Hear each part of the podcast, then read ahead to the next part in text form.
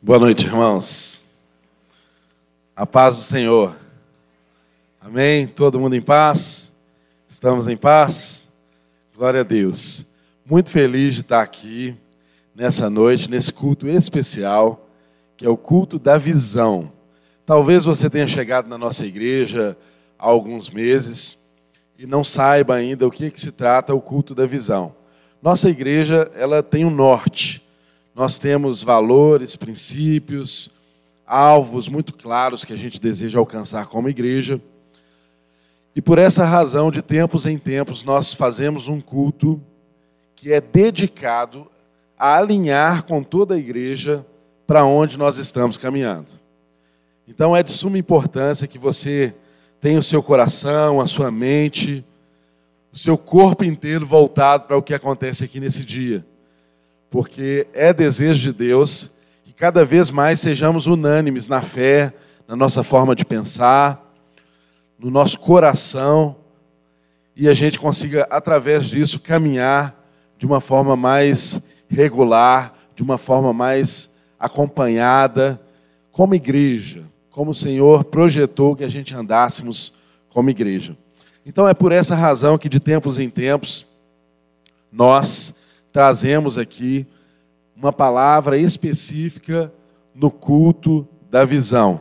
E por isso mesmo o Bruno trouxe aqui a apresentação dos ministérios, o plug, né, que fica cadastrado aí no seu celular para você entrar, se cadastrar nos ministérios, mandar suas demandas, para cada vez mais a gente aprimorar esses instrumentos, essas ferramentas que o Senhor tem nos dado. E aprove a Deus que nós tivéssemos uma palavra abençoadíssima hoje pela manhã. E nós teremos a mesma palavra aqui à noite. De manhã o Pipe ministrou. Hoje à noite ele passou o bastão para mim. Mas é a mesma palavra e eu tenho a absoluta certeza que é o mesmo Espírito. Amém? Então abra a sua Bíblia aí no livro em Atos. Atos, capítulo 3.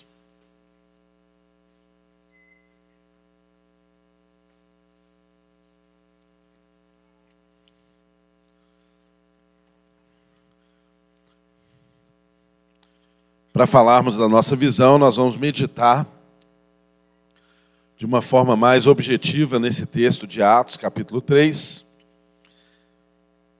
E seguiremos com algumas informações importantes para os irmãos. Atos capítulo 3 tem dois episódios acontecendo aqui, que é a cura de um coxo e em seguida o discurso de Pedro no templo. Nós vamos nos ater hoje a cura de um coxo, que é o que está no capítulo 3, do verso 1 até o verso de número 10. Então façamos a leitura aí. Pedro e João subiam juntos ao templo à hora da oração, a nona. E era trazido um varão que desde o ventre de sua mãe era coxo o qual todos os dias punham à porta do templo chamada Formosa, para pedir esmolas aos que entravam. Verso 3. Ele, vendo a Pedro e a João, que iam entrando no templo, pediu que lhe dessem uma esmola. E Pedro, com João, fitando os olhos nele, disse: Olha para nós. E ele olhou para eles, esperando receber alguma coisa. E disse Pedro: Não tenho prata nem ouro, mas o que tenho, isso te dou. Em nome de Jesus Cristo Nazareno, levanta e anda. E tomando-o pela mão direita, o levantou, e logo seus pés e tornozelos se firmaram. E saltando ele, pôs-se em pé e andou, e entrou com eles no templo, andando e saltando e louvando a Deus. E todo o povo viu andar e a louvar a Deus, e conheciam-no, pois era ele o que se assentava a pedir esmolas à porta formosa do templo. E ficaram cheios de pasmo e assombro pelo que lhe acontecera. Paizinho, nós te damos graças por tua palavra, Senhor, porque nós sabemos que ela é um instrumento para corrigir os nossos passos, ela é um instrumento suficiente para nos sustentar, para nos colocar na rota, para nos animar, para renovar a nossa esperança. A tua palavra, ela é suficiente para nos aproximar uns dos outros, ela é suficiente para nos realinhar com, a tua, com o teu propósito para as nossas vidas, para a nossa igreja. Por isso, nesse dia especial, Senhor, que nós tratamos aqui do culto da visão, nós pedimos ao Senhor que nos dê graça, Senhor, que derrame graça em quem fala e graça em quem ouve, Senhor. Que o teu Espírito tenha total e plena liberdade no nosso meio. Arranque do nosso meio qualquer resistência, qualquer desordem, qualquer esmurecimento, qualquer cansaço, qualquer situação desse ambiente que queira nos tirar do propósito de compreendermos a tua palavra, de aprofundarmos na tua palavra e na nossa comunhão, Senhor. Em nome de Jesus, nos ajude, ó Espírito de Deus. Nos ajude a compreender as Escrituras. Nos ajude a compreender o nosso lugar no corpo de Cristo. E faça com que essa noite possamos sair por essas portas de um modo diferente de como entramos. Que o Senhor derrame unção sem medida sobre nossas vidas, nos transformando à imagem do seu Filho Jesus. É a nossa oração. Amém, Senhor. Amém. Irmãos, esse texto fala de uma situação que sucedeu logo após do Pentecoste, de a igreja do Senhor ter experimentado uma plenitude do Espírito Santo de Deus, um derramar do Espírito Santo de Deus. E é bem certo que a igreja do Senhor, cheia do Espírito de Deus, quando experimenta a plenitude do Espírito de Deus, quando é renovado pelo poder do Espírito de Deus, quando é reanimado, reavivado pelo poder do Espírito de Deus que atua em nós, o mesmo Espírito que fez Jesus ressuscitar dentre os mortos, é o mesmo Espírito que está em mim e em você. É o mesmo Espírito que atuou no Pentecostes. É o mesmo Espírito que fez esse coxo levantar e andar. O mesmo Espírito atua na minha vida e na sua vida. É o mesmo Espírito que é o aplicador da graça derramada por Jesus Cristo sobre a igreja. O Pai planejou, o Filho executou, e o Espírito hoje aplica na igreja essa graça de nos transformar cada dia mais parecidos com Jesus Cristo, nos unificando, nos aproximando, nos tornando cada vez mais santos, cada vez mais santos e cada vez mais unificados, apesar de sermos diversos. A unidade e a santidade é um propósito de Deus para a igreja. E para nos fazer um, Ele nos fez diversos. E isso é um desafio muito grande para todos nós. Somos diferentes, irmãos. Pensamos em muitas coisas diferentes. Agimos em situações iguais de forma diferente. Porque somos gente diferente. Mas Deus não despreza a nossa diversidade. Ele usa dessa diversidade para nos unir, para nos aproximar, para servirmos uns aos outros. E o que que esse texto tem a ver com o contexto de estarmos em um culto da visão da igreja local, Igreja Lagoinha Mineirão? O que que isso tem a ver comigo e com você?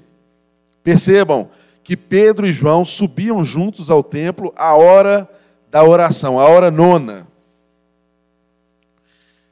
Irmãos, os judeus tinham por hábito orar três vezes ao dia. Eles sempre iam ao templo e nós vemos aqui no próprio livro de Atos, um pouco antes, no capítulo número 2, os versos que antecedem esses versículos que nós lemos no capítulo 3, fala exatamente da forma como eles viviam, e lá está dizendo que muito claramente que eles adoravam a Deus no templo e nas casas. Eles tinham uma adoração equilibrada, uma adoração que se dava no templo e que se dava nas casas. Eles se reuniam nos pequenos grupos e se reuniam também nas reuniões coletivas maiores no templo. Havia um equilíbrio, não havia um pensamento de que apenas estar num pequeno grupo substituía a comunhão com os irmãos no templo. Apesar de que eles estavam no templo, presenciando muitas situações que eles já sabiam que não tinham aplicação ou validade por causa do sacrifício de Jesus.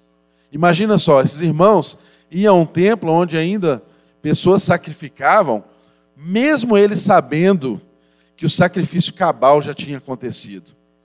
E eles ainda toleravam e conviviam com os irmãos, pregando a mensagem, pregando o evangelho, mantendo a comunhão e também reuniam de casa em casa, comiam juntos, repartiam seus bens, conheciam a necessidade um do outro, porque eles andavam juntos. Irmãos, o que, que nós percebemos aqui nesse texto? Depois deles estarem experimentando essa comunhão gostosa, equilibrada, em casa e no templo, uma igreja equilibrada, eles então estão caminhando para fazer aquilo que eles faziam todos os dias. Todos os dias eles iam ao templo orar. Mas algo aconteceu diferente.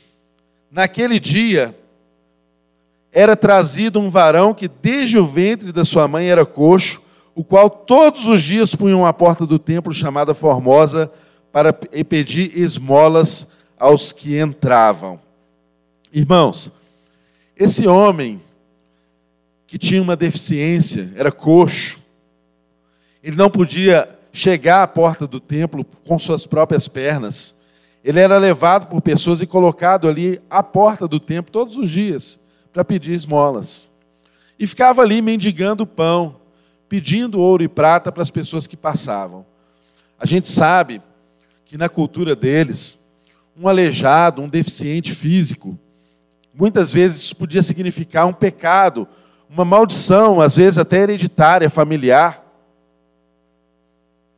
que impedia essa pessoa de ter uma relação de igual para igual na sociedade, que fazia com que toda a sociedade olhasse para ela com preconceito. É como se ela carregasse uma culpa marcada na vida dela. E ele não podia nem sequer entrar no templo. Ele ficava à porta do templo, ele ficava à margem do caminho. Mas às vezes as situações de esmolas também levam as pessoas à acomodação.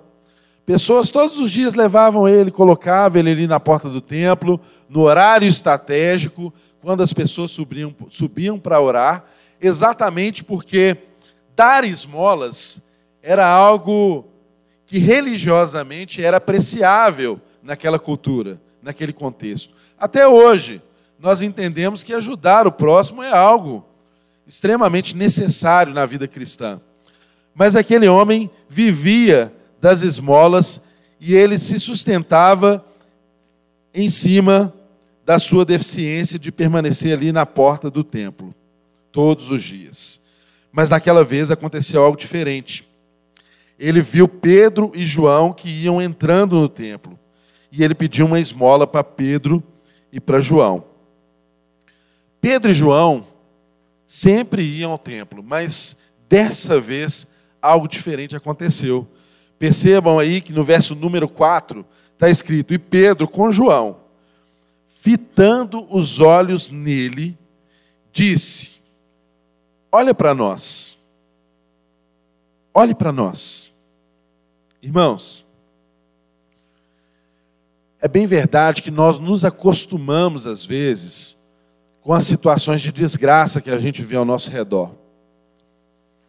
E às vezes a nossa desgraça nos transforma, se não em alguém para ajudar alguém, nos transforma em eternos pedintes. E nós começamos a andar, a caminhar e não perceber as pessoas que estão mais ao nosso redor. Nos tornamos insensíveis. Por que, que Pedro e João, que sempre faziam esse trajeto e sempre passavam por ali, dessa vez eles perceberam aquele homem que estava à porta pedindo esmolas? Olha, por uma razão muito simples. A pessoa que é cheia do Espírito de Deus, ela tem os seus olhos, a sua visão transformada. A pessoa que é cheia do Espírito de Deus, ela não vê mais as pessoas como ela via antes de ser cheia do Espírito de Deus. Eu e você, se somos cheios do Espírito de Deus, a evidência de sermos cheios do Espírito de Deus é que nós percebemos a necessidade das pessoas que estão ao nosso redor. Nós percebemos a carência das pessoas. E esse homem, gente, estava ali na porta do templo pedindo esmolas. Ele queria ouro e prata. Ele ia toda semana ali para pedir esmolas. Mas ouro e prata não era o que ele precisava. Deus poderia dar muito mais para eles, para ele. E Pedro e João perceberam a real necessidade daquele homem, porque quando nós estamos alinhados com o Espírito de Deus, nós começamos a enxergar com os olhos de Deus. Aí nós começamos a olhar para as pessoas e perceber nas pessoas as suas reais necessidades. É lamentável a gente perceber que às vezes eu e você, em tempos como estes, em que a doutrina da teologia da prosperidade tem assolado as igrejas e a relação das pessoas com Deus, é lamentável a gente perceber que muitos de nós nos comportamos como esse aleijado. E toda semana ficamos no templo com as mãos estendidas com a cabeça baixa, pedindo esmola para quem passa. Pedindo uma bênção para sustentar a sua semana, pedindo uma bênção para resolver um problema, pedindo ouro e prata. Esperando na expectativa de que alguém vai trazer uma palavra que será ouro e prata na sua vida naquela semana. Mas isso não te sustenta isso não te transforma. Isso não faz a sua vida caminhar. Isso te transforma cada vez mais dependente da sua deficiência. Isso te faz cada vez mais carente e cada vez mais distante do propósito eterno que Deus tem para a minha vida e para a sua vida. Pedro e João olharam para aquele homem e perceberam que ele precisava mais do que ouro e prata. E eu e você andamos junto com um exército de famintos. Não sei se você hoje se identifica com aquele que pede esmolas na porta do templo. Ou não sei se você hoje se identifica com Pedro e com João. Mas o fato é que nós fomos chamados para ser igreja. E se fomos chamados para ser igreja, nós temos que perceber as pessoas com os olhos de Deus. Nós temos que perceber a verdadeira e real necessidade das pessoas. E Pedro e João, ao fazerem aquilo que comumente eles faziam, dessa vez eles fizeram de um modo diferente, porque estavam cheios do Espírito de Deus.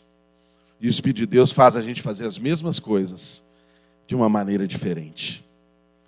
O Evangelho é simples assim. Com o Espírito de Deus, sendo cheio do Espírito de Deus, você anda pelos mesmos lugares, mas você tem uma percepção diferente. Nós estamos no culto da visão e Deus quer fazer cair dos nossos olhos todas as escamas, todas as traves que atrapalham a nossa visão, tudo aquilo que impede você de perceber o que Deus gostaria que você percebesse ao seu redor.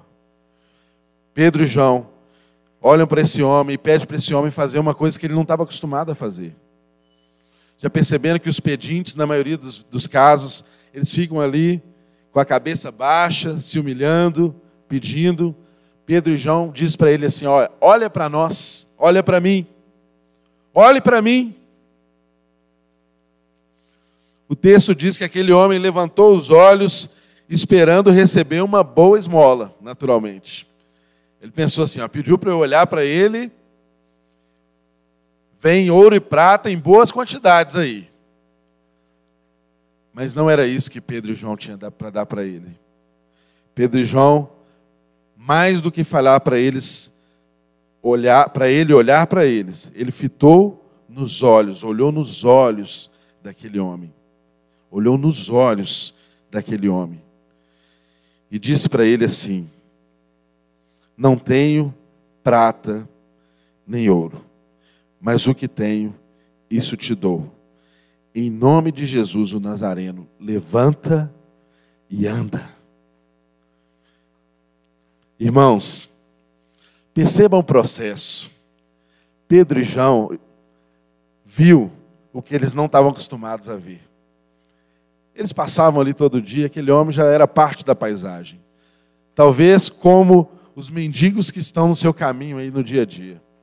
Talvez como os pedintes que estão ao seu lado, que às vezes não estão como mendigos, mas pessoas que andam com você e estão mendigando atenção, mendigando afeto, mendigando companhia, estão do seu lado.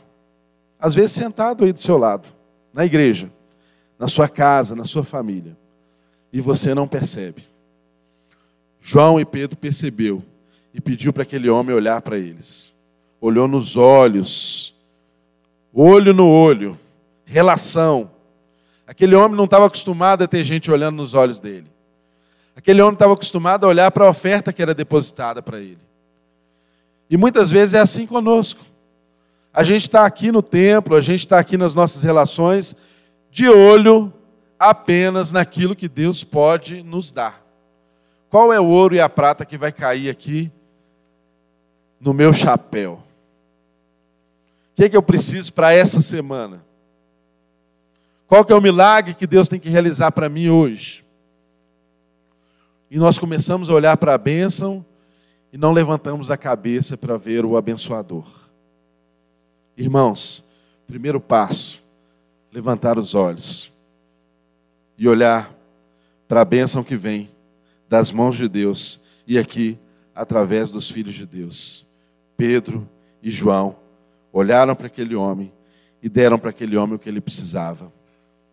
Eles disseram para ele: Eu não tenho prata, não tenho ouro para te dar, mas eu tenho o que você verdadeiramente precisa. Em nome de Jesus, o Nazareno, levanta e anda. Levanta e anda. Querido, eu e você somos chamados não para ficar suprindo a mendicância das pessoas que estão ao nosso lado. Sabe qual é o nosso chamado? Nosso chamado é o chamado de levantar pessoas, dar as mãos para ela e fazer ela andar e fazer ela caminhar. Isso é ser igreja. Percebam que Pedro e João fizeram isso. Eles disseram para ele: levanta e anda. Mas o texto deixa claro aqui que eles não pararam apenas na palavra declarada. Porque às vezes nós damos uma palavra de ordem, uma palavra de bênção sobre a vida de alguém, mas não vamos além disso. O que, é que Pedro e João fizeram aqui? O texto diz: Em nome de Jesus Cristo, Nazareno, levanta e anda.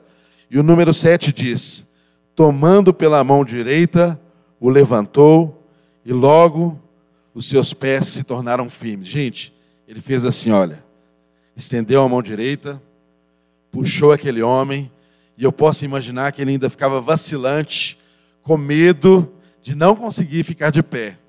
Mas ele foi se firmando sobre os seus pés. E o texto mostra que depois ele ficou, foi pulando e saltitando. Já foi batizado no Espírito Santo, já foi cheio de Deus, já era pentecostal. Mas percebam, queridos, João e Pedro fizeram aquilo que Jesus fazia. Jesus não apenas declarava uma palavra sobre as pessoas, ele olhava para as pessoas, ele tocava nas pessoas, ele dava a mão para as pessoas e ajudava aquele que não conseguia levantar-se e colocar de pé. E depois ele falava para a pessoa assim: Olha, caminhe, vá e não peques mais. Eu sei, eu e você, muitas das vezes nos encontramos em situação como esse homem que precisa de alguém que nos dê a mão, nos chame para levantar e nos convoque a andar, a caminhar. E é tão gostoso, irmãos, a coisa mais gostosa que existe na vida de um crente, se você é crente no Senhor Jesus e já experimentou isso, eu tenho certeza que você vai concordar comigo. coisa mais gostosa que tem na nossa vida é a gente perceber alguém que precisa de ajuda, você dá a mão para essa pessoa e depois você olha essa pessoa caminhando com as próprias pernas. Isso é lindo. Isso é o Evangelho. Isso é que transforma vidas. Isso é que faz as pessoas crerem que o Evangelho é o poder de Deus para a nossa salvação. Esse homem foi alcançado por esses dois apóstolos que passavam todos os dias ali e nunca tinham tido essa percepção. E o texto diz que, ao acontecer isso, ele começou a se firmar sobre os seus pés, os seus tornozelos se firmaram, e o verso de número 8 diz que, saltando ele, posto de pé, já estava saltando, andou, entrou com eles no templo, andando, saltando e louvando a Deus. Já viram criança quando ganha uma, uma coisa que, né, que elas gostam demais, tão felizes, elas ficam saltitantes. Eu não vou saltar aqui que vai ficar ridículo isso, né? Mas é alegria, é uma expressão de alegria, uma expressão de algo grandioso que não se contém dentro da pessoa. Ele nunca andou, gente. Ele era deficiente de nascença. Ele carregava essa pecha por anos e anos, décadas e décadas. E ele foi transformado por quê? Porque alguém percebeu a real e verdadeira necessidade que ele tinha. Enquanto alguém ficasse dando só ouro e prata para aquele homem, ele sempre, sempre seria um deficiente. Ele nunca experimentaria o que era se colocar sobre os seus pés, andar e correr por aí. E vocês percebem que o texto diz que ele começou a andar entrou com eles no templo. Gente, esse homem não entrava no templo. Ele não entrava no templo, ele era um deficiente. Agora, ele podia estar no lugar da comunhão, no lugar da adoração. Ele era um igual aos demais. Percebam isso, queridos. Eu e você somos chamados para levantar as pessoas e torná-las iguais a nós. A bênção que Deus depositou sobre a sua vida tem que ser comunicada para transformar outras vidas. Nós não podemos nos conformar em ver as pessoas todos os dias mendigando à porta do templo, ou mesmo que dentro do templo, mas sem experimentar da comunhão, sem experimentar do amor, sem experimentar da graça, viciaram em buscar a Deus apenas pelo ouro, pela prata, apenas por suas necessidades. Eu e você não podemos nos conformar com isso. Se você é alguém que está na condição desse aleijado, desse coxo, tomara Deus que nessa noite haja alguém do seu lado para te estender a mão. E dizer para você: levanta. E antes de dizer para você: levanta, olhe para mim, fita os olhos em mim. O Evangelho é assim. Nós ensinamos as pessoas pelo exemplo, pelo nosso testemunho. Será que eu e você podemos falar com as pessoas? Olhe para mim. Veja o que Deus fez na minha vida. Ele pode fazer por você. Ele pode te transformar. Você não precisa ficar aí entrevado nessa vida caída. Erga os seus olhos. Olhe para o céu, de onde vem o seu socorro. Tire os seus olhos da bacia ou do chapéu onde cai o ouro e a prata. Tire os seus olhos das suas necessidades.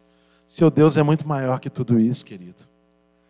Seu Deus é maior do que as suas necessidades. As suas necessidades não são do seu Deus. Ouro e prata não é o seu Deus. Essa coisa de ficar olhando para o ouro e para a prata, com a cabeça baixa, aleijado, Isso é coisa de quem não conheceu Deus, que é dono do ouro e da prata, que pode te dar muito mais do que isso. Esse homem, depois que ele levantou-se, pôs sobre os seus pés, ele começou a experimentar comunhão. Ele começou a andar junto com Pedro e João. Ele começou a experimentar alegria na sua vida. Ele pôde entrar no templo e adorar a Deus. Ele pôde ser um testemunho vivo do poder e da transformação que o Evangelho pode fazer na vida de qualquer pessoa. E as pessoas que viram isso ficaram aterrorizadas. O texto finaliza dizendo que todo o povo o viu andar e louvar a Deus. E o verso 10 diz assim: E conheciam-no, pois ele era o que se assentava a pedir esmola à porta formosa do templo. E ficaram cheios de pasmos, de assombro pelo que lhe acontecera. Irmãos, as pessoas que olharam não acreditavam o que estava acontecendo. Esse cara, eu lembro dele quando ele era criança, ele sempre foi um aleijado. Sabe? Aquelas transformações que você tem na vida, problemas que você viveu no passado, que vieram persistindo na sua vida e que as pessoas ao seu redor, aqueles que te conhecem, talvez conviveram com você, sua família, conhecidos, olham e falam assim: Ah, o Anselmo? Ah, eu conheço o Anselmo, ele é filho do Zé, conheço ele desde criança. Ah, aquilo ali, será que ele foi transformado mesmo? Será que esse cara levantou e andou? Será que a vida dele mudou mesmo? Irmãos, esse homem começou a experimentar o poder de Deus na sua vida e caminhar com as suas próprias pernas e fazer outras pessoas se levantarem e andarem assim como ele experimentou. Isso causou pasmo, isso causou assombro nas pessoas, mas isso introduziu uma pregação linda do Pedro, do apóstolo Pedro. Ele virou para aquelas pessoas que estavam assombradas ali e disse para elas assim: Olha, vocês estão impressionados vocês estão achando que somos nós que fizemos isso? Não, não foi isso que aconteceu. O Deus de nossos pais, o Senhor, que enviou, que enviou a Jesus Cristo, o qual vocês crucificaram, foi Ele que fez esse milagre, essa transformação. E Ele então desceu ali, depois você lê na sua casa o capítulo inteiro, trouxe todo o Evangelho para as pessoas que estavam ali aterrorizadas com o que aconteceu. Então, querido, eu tenho certeza absoluta que o que Deus faz e fará na minha vida e na sua vida, nos colocando de pé, vai alcançar muitas outras pessoas. Vai colocar muitas outras pessoas de pé. Porque o nosso chamado é esse. Nós somos chamados não para sustentar a ganância das pessoas. Nós somos chamados não para fazer as pessoas alcançarem ouro e prata. Nós somos chamados para colocar pessoas de pé. Esse é o nosso chamado. E por isso, nós queremos nessa noite reforçar o intuito, que é a nossa visão acerca. Queria que o Bruno projetasse para nós aí a frase que é o nosso norte aqui na igreja. Levar cada pessoa a um relacionamento público e crescente com Cristo. Levar cada pessoa a um relacionamento público e crescente com Cristo. Percebam que nós levamos as pessoas ao relacionamento. Então tem o levar. Eu e você somos responsáveis por apresentar o Evangelho, por mostrar com nossas vidas o que Cristo fez por nós e pode fazer pelas pessoas é uma responsabilidade minha e sua. Nós levamos as pessoas ao Evangelho. É verdade que o Espírito de Deus é quem nos convence do pecado, da justiça e do juízo. Mas não tenha dúvida, meu irmão e minha irmã, o ID é para todos. Todos fomos chamados para levar o Evangelho. Você pode, como alguns pensam assim, ah, eu vou contribuindo. Você deve contribuir. Mas preste bem atenção numa coisa: há lugares que o único missionário que pode chegar naquele lugar, sabe quem é? Você. Há lugares que ninguém chega que não seja você. Por isso, há sobre nós a responsabilidade de levar. Levar cada. O Evangelho é para todo tipo de gente. O Evangelho é para todo tipo de pessoa. Aquela pessoa que você imagina que não tem jeito, o Evangelho é para ela. O Evangelho quebra todo preconceito de raça, de etnia, de condição social. O Evangelho é o poder de Deus que transforma a vida do ser humano. Essa convicção tem que arder no nosso coração. Nós temos levar cada pessoa, levar cada pessoa a um relacionamento. Relacionamento fala de quê? De encontro. Nós não levamos as pessoas a Cristo se nós não nos relacionarmos com elas, se nós não percebemos a dor delas, se nós não olharmos nos olhos dela, se nós não percebemos qual a real necessidade das pessoas, nós não conseguimos levá-las a Cristo. E hoje as pessoas vêm a Cristo através de um relacionamento. Não é uma palavra, uma mera palavra de convite a pessoa está relacionando com você, ela está do seu lado, no seu trabalho, ela te lê como carta viva, como um testemunho de Cristo, do Evangelho. As suas relações devem ser intencionais. Você deve mostrar Cristo através dos relacionamentos com todo tipo de pessoa. Levar cada pessoa a um relacionamento público e crescente com Jesus Cristo. Por que público? Porque nós precisamos testemunhar ao mundo. Evangelho fala de publicidade. E publicidade só acontece quando há testemunho. Quando as pessoas podem ver o que Deus está fazendo na sua vida. Aí nós, nós, nós tornamos público aquilo que é o Evangelho para nós dar publicidade a isso é testemunhar a fé, é falar do que você vive, é falar do evangelho que te transformou, é contar as bênçãos que Deus tem realizado na sua vida. Não se envergonhe, não se, se acanhe disso. Abra sua boca e fale o que Jesus fez na sua vida. Levar cada pessoa a um relacionamento público e crescente com o Senhor Jesus com Cristo.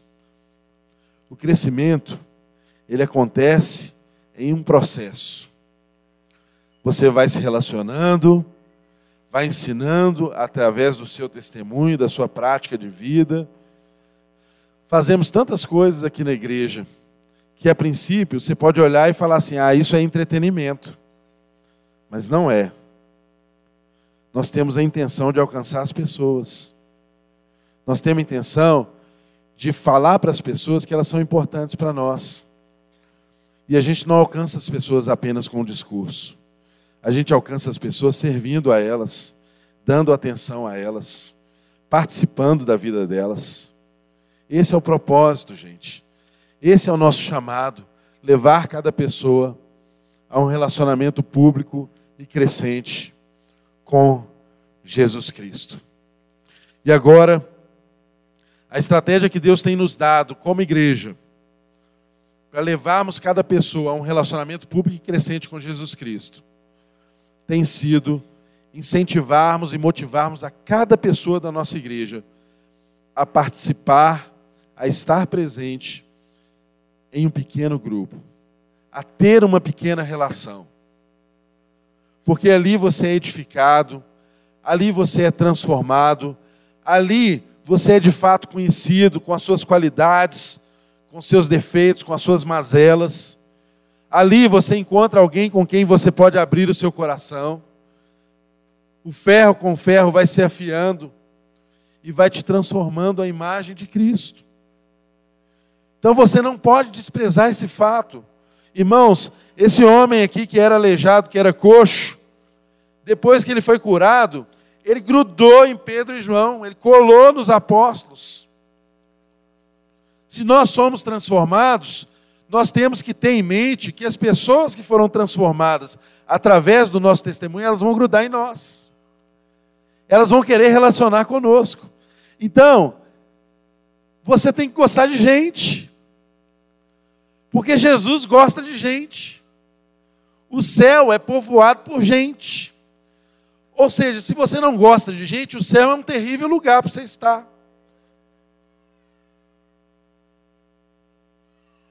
O chamado é relacionar. O chamado é ter contato com pessoas. O chamado é se entregar às relações. Isso é fundamental para nós.